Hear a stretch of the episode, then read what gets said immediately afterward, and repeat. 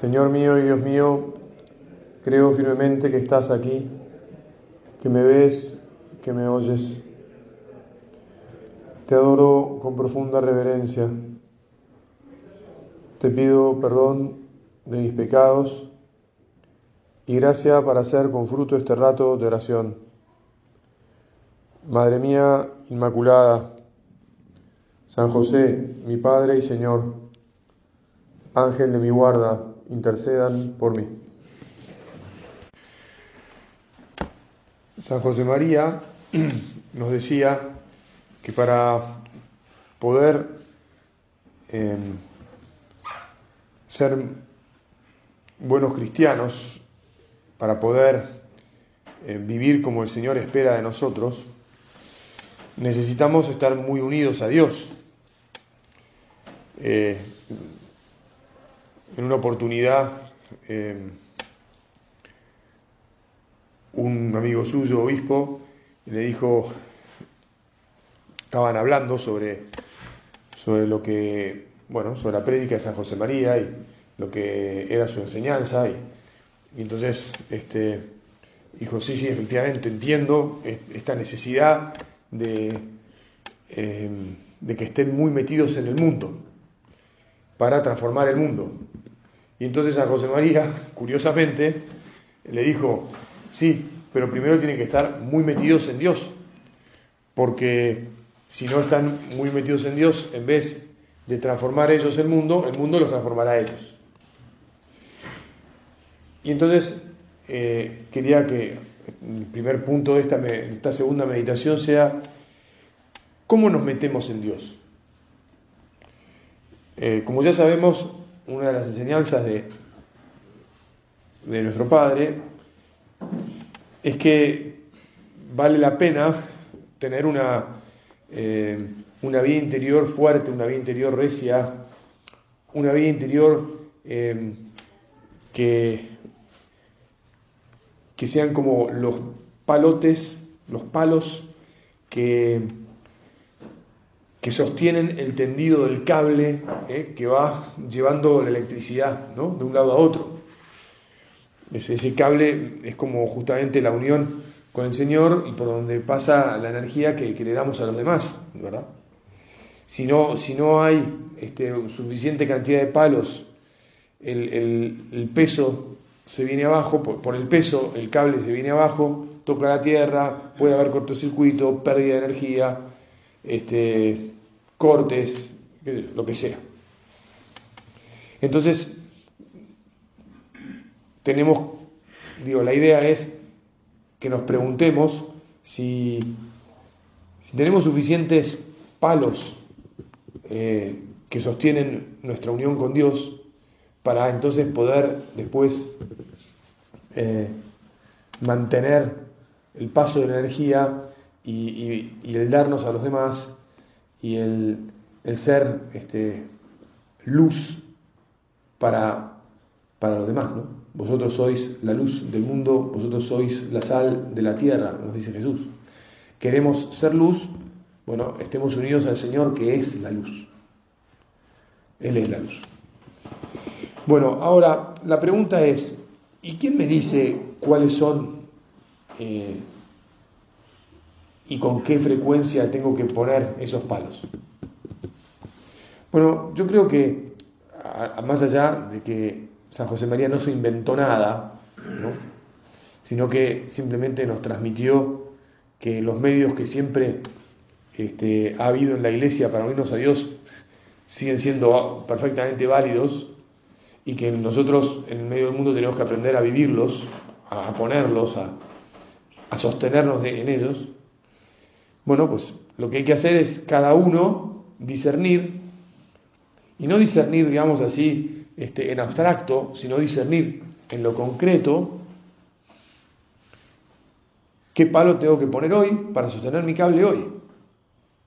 Está claro que nuestras vidas son, eh, como la vida de todos los seres humanos, eh, bueno, relativamente, relativamente rutinarias. O sea, hay un ritmo en la existencia humana. Un ritmo anual, un ritmo mensual, un ritmo semanal y un ritmo diario. así está, estamos hechos. Y entonces, conocedores de que hay ritmo, uno puede este, discernir, bueno, dentro de este ritmo, una lógica básica o mínima podría ser tal, tal y tal. Para unirme al Señor, yo podría pensar que cada día voy a dedicar este tiempo a esto, voy a ir a tal santuario, santuario entre comillas, ¿no? a tal lugar, a la iglesia, a misa, porque es el máximo momento de unión con Dios. O sea, y después vendrán los ajustes, porque habiendo un ritmo también hay este, las, los saltos de ritmo, digamos. O sea, todos los días son iguales y todos los días son distintos. Y entonces uno tiene un plan de intención y después tiene los ajustes cotidianos. En este país este, eh, estamos, somos expertos en acomodarnos a lo que sea, ¿verdad? Estamos capacitados para eh, enfrentar todo tipo de situaciones inesperadas. Eh, y además, este, que, parecen cada día más exigentes y, llamativas, de locos, ¿no? A mí me llamó mucho la atención este, cómo cuando estuve viviendo en Roma, eh, preparándome para el sacerdocio, realmente para determinadas cosas buscaban a los argentinos, ¿Para qué tipo de cosas? Y donde podía haber despiole, ahí necesitabas un argentino porque era el que con imaginación iba a resolver el lío.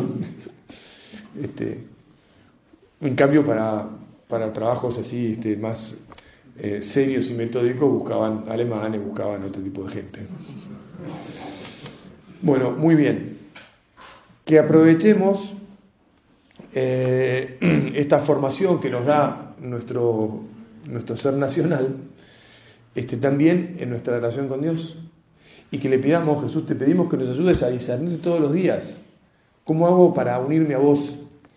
Porque si no estoy unido a vos, voy a ser arrasado por la ola eh, de, de, las preocupaciones de, de este mundo, cuando en realidad lo que yo quiero es surfear las preocupaciones de este mundo este, para que todas las cosas se bajen la ola hacia, hacia, vos.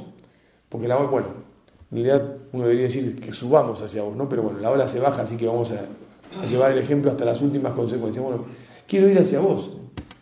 En el medio de, ese mar violento este, y poco seguro debajo de los pies, ayúdame a discernir a estar conectado con vos, a estar firme, que seas vos el que me da el equilibrio para avanzar. Que incluso la última parte de esta meditación va a ser también para llevar a otros, ¿verdad? Para llevar a otros.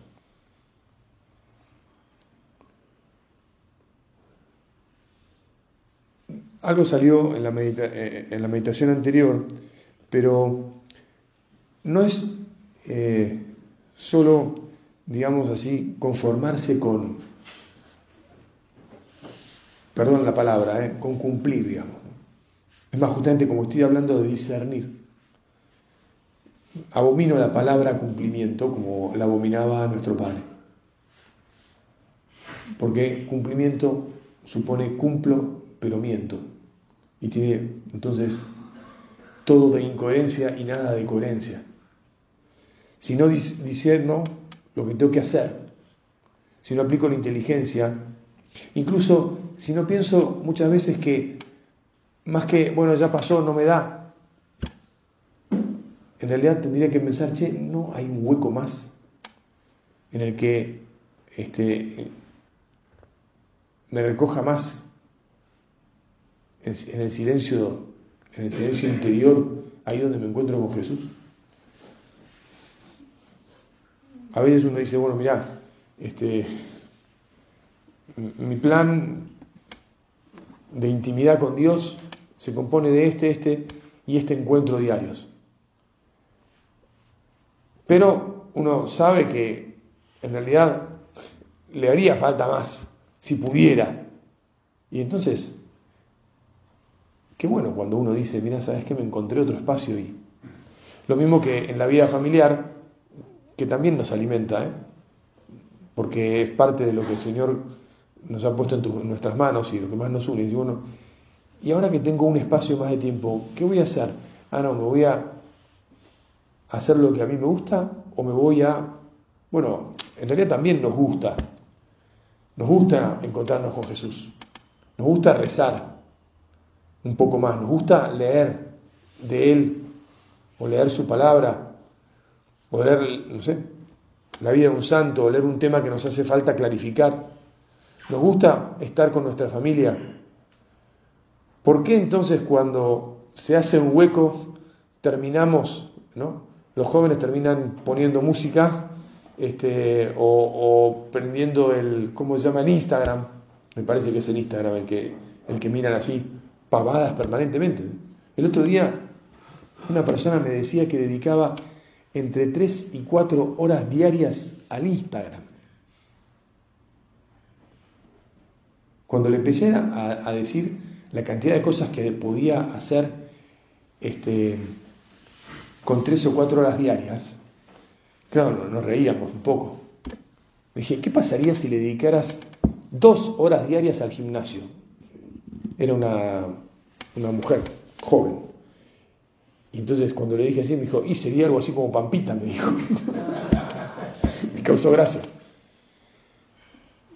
Fíjate que es cambiar el Instagram por una cosa buena, que sería hacer ejercicio, pero dos horas diarias de, gimnasio también sería, a mi gusto, por lo menos, un exceso, salvo que tenga que, que yo tenga que hacer este fisicoculturismo, digamos, y gane la plata con eso.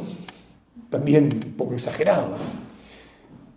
Bueno, muy bien, no quiero volver a lo que eh, ya meditamos antes, sino sobre todo quería subrayar la idea de decir, no busquemos siempre la rebaja, al contrario, pensemos a veces en el aumento.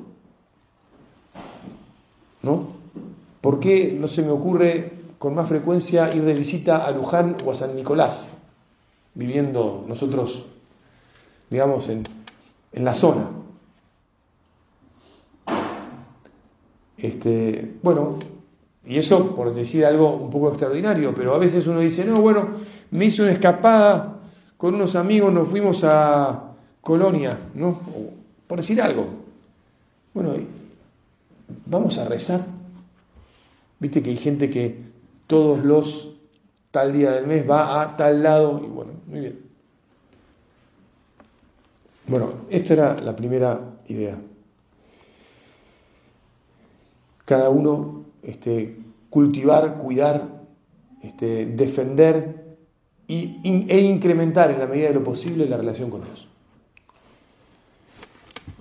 La segunda idea de la, coherencia es la de este, defender incluso lo que, lo que claramente delante de los hombres va a suponer para nosotros cierto escarnio, ¿verdad? El otro día el Papa Francisco dijo, em, al terminar una audiencia o algo, no sé, le hice una pregunta y dijo, este, vivan, le dijo a, los jóvenes, vivan la castidad, atrévanse a dejar la intimidad, este, la intimidad, la vida sexual, para donde corresponde, para el matrimonio. ¿No? Bueno, este, Claro, esto que es algo muy cristiano, algo que siempre, pienso yo, hemos escuchado, pero que tal vez este, no es tan oído hoy en día, porque no sé si hay muchos curas que se atreven a pedírselo a sus feligreses, pues lo dijo el Papa. Y después resulta que este, uno escucha, y no escucha, digamos así, de gente que, que no se sabe si uno escucha que este, en, la, casa de, alguien relativamente cercano, este, el planteo es, che, este, no queremos que eh, nuestro hijo, eh, a ver, lo voy a decir con todas las letras, que nuestro hijo este, debute, perdón la expresión, porque no es cristiano el comportamiento, pero eh, fuera de casa, no vaya, no a ser que uno no sepa a dónde se mete o dónde va a parar. Así que vamos a invitar a su amiguita a casa y que entonces todo suceda. Lo que quiero decir es que mira, y si tu hijo se enoja, porque a veces el problema del padre flojo. Después está el padre que ya piensa que está todo bien, que queda todo igual. Ese ya tiene otro un problema más serio. Pero hay algunos que dicen, no, bueno, que te ponen esa excusa que yo decía antes. O te ponen la excusa de que se me va a dejar el pibe, porque todos sus compañeritos lo hacen. Pues mirá, flaco, lo siento mucho que lo hagan, pero vos no lo vas a hacer. Es que voy a quedar mal, es que me van a decir no sé qué. Me da igual. Lo que está claro es que en realidad, si llegas a ese punto, es que te tragaste varios goles antes. O sea, estuviste papando moscas antes, no hablaste con tu mujer antes, no diste buen ejemplo a tu hijo antes, este, dejaste que, que se... tenés muchas goteras, digamos. O sea, de hace rato que te están dando agua por todos lados y entonces, claro, ahora es un problema más serio. ¿Esto qué quiere decir? Que vamos a, tener que este, a veces eh, sufrir eh, rupturas, y sí, y vale la pena. Se me ocurrió la siguiente expresión. Te abandonarán todos aquellos que de todos modos te abandonarán. O sea, ¿quiénes se van a alejar de nosotros porque somos cristianos? Aquellos que de cualquier manera nos van a abandonar porque no quieren vivir como cristianos. ¿Y qué va a suceder? Va a suceder que cuando hayan chocado y como vos, digamos, vos o yo, los, habremos, los habremos puesto firmes pero con cariño, les habremos dicho las cosas con, razonabilidad, bien explicadas, con cuidado, sin violencia. Entonces, cuando hayan chocado, cuando se hayan dado cuenta que, que a donde habían elegido les está yendo mal, entonces, como, el, como aquel hijo de la parábola, van a volver en sí y van a decir, ¿cuántos jornaleros de la casa de mi padre tienen pan en abundancia y viven lo más bien en lo de mi padre? Y yo aquí Estoy cuidando chanchos y muriéndome de hambre y nadie me da las bellotas de los chanchos para que yo coma. Es decir, estoy chocado mal, porque elegí mal. Volveré a la casa de mi padre y me diré a mi padre, he pecado contra el cielo y contra ti, no soy digno de ser llamado hijo tuyo, trátame como uno de tus jornaleros. Donde hay hijo, uno puede poner amigo, puede poner primo, puede poner este, quien quiera, hermano, o sea, yo soy cristiano, sobre todo me debo a Jesús. Señor, a, vos no te voy a abandonar. Y si alguno me quiere abandonar, que me abandone a mí, yo voy a poner, voy a defenderte con claridad. ¿Qué es lo que dice el Evangelio de hoy? Al que me reconozca abiertamente ante los hombres, yo lo reconoceré, reconoceré ante mi Padre que está en el cielo. Pero yo renegaré ante mi Padre que está en el cielo de aquel que reniegue de mí ante los hombres. Jesús nos manda reconocerle delante de los hombres. Y nos dice, si ustedes me reconocen, yo lo reconoceré. Y cuando llegue a hablar delante de mi Padre, yo lo bancaré. Ahora, si ustedes me reniegan, si ustedes no tienen coherencia, si ustedes no son capaces de de defenderme y defender la verdad, lo que yo les enseño, lo que los hace felices, bueno, entonces, muy bien. Partimos rutas, digamos, ¿no? Bueno, y la última idea este, es la de que en realidad también hay que discernir en hacer el bien. Así como Francisco nos ha enseñado este, esta palabra primerial, ¿no? Bueno, tal vez podríamos este, inventar otro neologismo que no sé si está bueno, eh, no se me ocurrió otro mejor, que es bieniar, ¿eh? hacer el bien. Primeriar vineando, este, o bueneando, como quieras. Y si a uno se le ocurre una palabra mejor, me la dice y la próxima prédica la utilizamos.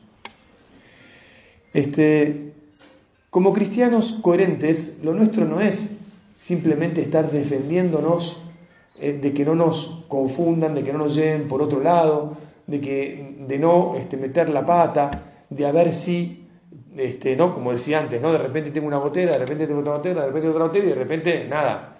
me explotaron todos los caños y, ya no sé qué hacer, y entonces ahí me pongo a llorar y, y el cura me dice cosas demasiado firmes. Bueno, no, no.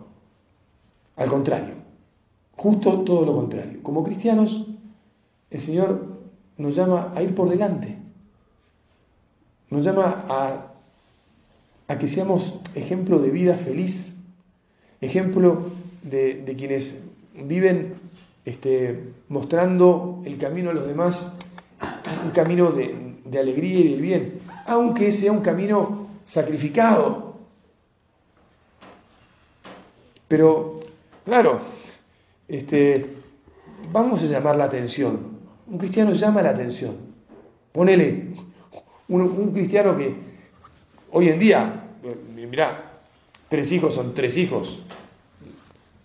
No son nada, no son pocos, tampoco son muchos, son tres, simplemente. Pero ya en el mundo no cristiano en el que vivimos llama mucho la atención. Y tres hijos con disposición o con posibilidad de que vengan otros, ¿no? Todavía más llamará la atención. Este, muy bien. Bendito sea Dios. Vivamos con alegría. Hablemos con sencillez, con naturalidad, de la felicidad que supone pasarse algunas noches en vela porque uno de los chicos tenía fiebre y no durmió. Y cómo nos las arreglamos y estamos contentos de los tres hijos que tenemos, aunque uno de vez en cuando no duerma. Y bendito sea Dios. Porque el discurso permanente que se escucha por ahí es, ni loco, pero no, se me ocurre otra cosa. El otro día, lamentablemente, bueno, vos fíjate, ¿no? Qué bueno que Dios. Un enfermo que, la verdad, poca fe había vivido a lo largo de toda su vida, este, aunque curiosamente había sido fiel a su mujer durante 43 años, un hombre que estaba muriendo, este, pero era este, bueno, un hombre que tenía una mujer y dos hijos, estaba muriendo y no había, habido, no había rezado, que es el último Padre no sé ni cuándo había rezado, pero fui, charlé un rato con él, le expliqué tres cosas básicas sobre la fe, se tranquilizó, entre comillas, digamos, o sea, se puso contento, se confesó, recibió los enfermos, recibió a Jesús, pero al mismo tiempo cuando se refirió a sus hijas, que estuvimos hablando, me dijo, no, mis hijas que no tengan hijos. Imagínate, yo tuve dos hace no sé cuántos años. Perdona que piense así, me dijo, ¿no? Claro, porque está imbuido, mezclado de, una, de lo que vende el mundo. El mundo vende, mira, no te metas en problemas, tener un hijo es un lío, te, trae demasiados problemas, no te deje, bueno, no te deja lo que sea, ¿no? Bueno, ese es el occidente en el que vivimos, neopagano y triste. Nosotros vamos a, construir como cristianos un nuevo, una nueva cristiandad. Vamos a ir haciendo el bien, aunque nos cueste, insisto, aunque suponga sacrificio, porque tenemos al Señor con nosotros. Tenemos el corazón lleno de fe, de esperanza y de amor. Y entonces, con creatividad, con iniciativa, con ilusión, con generosidad, sembremos el bien. Y vas a ver cómo efectivamente los demás van a terminar este, siguiéndonos. No porque nosotros queramos que nos sigan a nosotros, sino que van a seguir a Jesús, porque van a ver a Jesús en nosotros. ¿Te acordás del punto 2 de camino, no? Ojalá sea tu compostura que al oírte o al verte hablar, ¿no? o al verte los demás digan, este lee la vida de Cristo y por lo tanto lo sigan.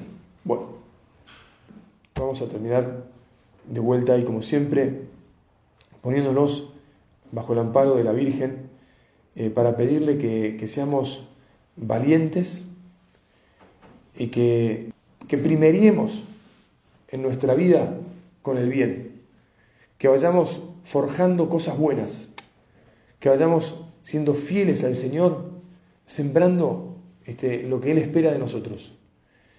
Y así no tendremos que estar después con problemas de goteras, sino que estaremos felices dando gracias a Dios que nos ha fortalecido para eh, entregar nuestra vida por Él y por hacer el bien a muchas almas. Te doy gracias, Dios mío, por los buenos propósitos, afectos e inspiraciones que me has comunicado en esta meditación. Te pido ayuda para ponerlos por obra. Madre mía Inmaculada, San José, mi Padre y Señor, Ángel de mi guarda, intercedan por mí.